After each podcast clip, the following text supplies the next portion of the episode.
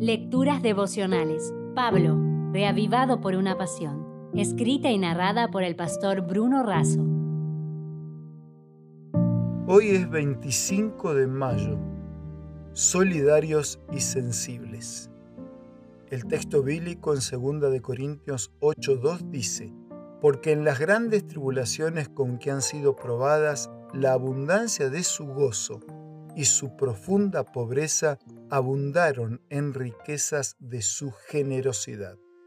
En 2 de Corintios 8 el apóstol Pablo anima a los corintios a contribuir en favor de los pobres de Jerusalén. De esta manera demuestra lo importante que es ayudar a los necesitados. Para motivarlos, reconoce una ayuda anterior y cita el ejemplo de Cristo, quien siendo rico se hizo pobre para enriquecernos. Además, el apóstol recomienda a la iglesia a su amigo Tito, joven ministro y compañero en las luchas de la predicación del Evangelio. Dos lecciones se destacan en este capítulo. La primera se refiere a la solidaridad. Cuando alguien está en necesidad, la iglesia local debería unirse para ayudar. No debemos esperar a que el gobierno, otros organismos o la iglesia organizada ofrezcan ayuda las personas más próximas a quien está necesitado debe demostrar apoyo solidario. La segunda lección se refiere a la sensibilidad de Pablo hacia su amigo Tito, a quien reconoce y recomienda como fiel colaborador. La solidaridad es adhesión o apoyo incondicional a causas o intereses ajenos, especialmente en situaciones comprometidas o difíciles.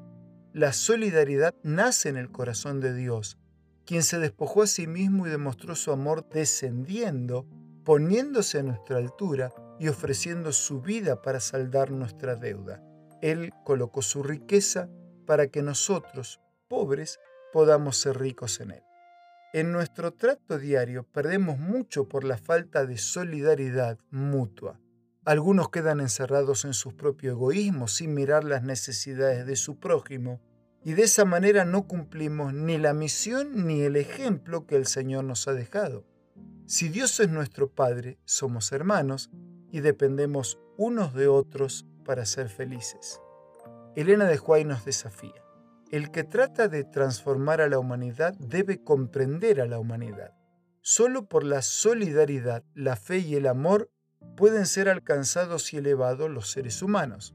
En esto, Cristo se revela como el Maestro de los Maestros, de todos los que alguna vez vivieron en la tierra. Él solo posee una perfecta comprensión del alma humana.